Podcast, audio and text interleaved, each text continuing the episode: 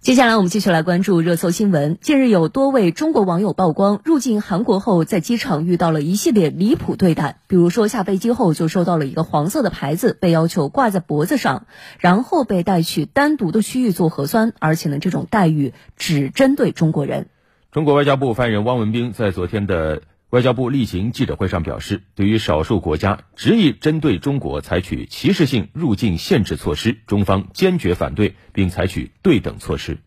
中方发布新冠病毒感染一类医管总体方案和中外人员往来暂行措施之后，多国表态予以欢迎，但也有少数国家宣布对来自中国的旅客采取入境限制措施。对此，中方以最大诚意。本着实事求是的态度，与有关国家进行了充分沟通，详细介绍中方优化调整防疫措施的科学性、合理性和中国当前的国内疫情形势。但令人遗憾的是，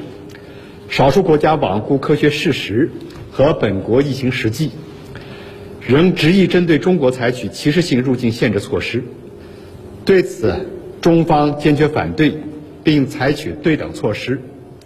我们再次呼吁相关国家从事实出发，科学适度制定防疫措施，不应借机搞政治操弄，不应有歧视性做法，不应影响国家间正常的人员交往和交流合作。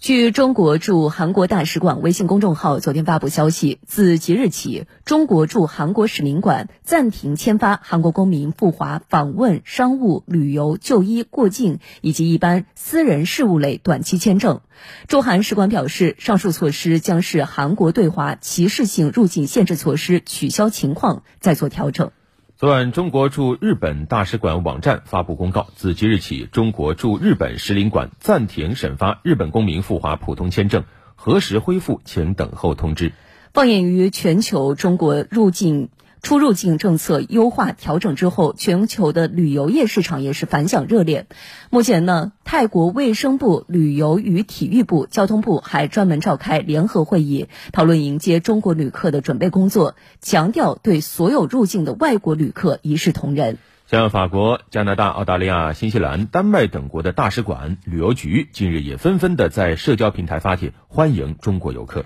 随着我国优化调整出入境政策之后，多个国家和中国恢复直航。我们来听央视的报道。九号，肯尼亚首都内罗毕与中国广州的航线正式恢复直航，每周两个航班。当天，来自中国南方航空的班机顺利从内罗毕起飞，前往广州。太高兴，太兴奋了，太兴奋了！好好过个年。旅游业是肯尼亚的支柱产业，每年有二百多万外国游客入境旅游。航班的恢复也让当地旅游业对中国游客的到来充满期待。昨天，泰国迎来来自中国的十五个航班，共计三千四百多名旅客入境。预计今年全年，泰国将迎接七百万至一千万名中国游客。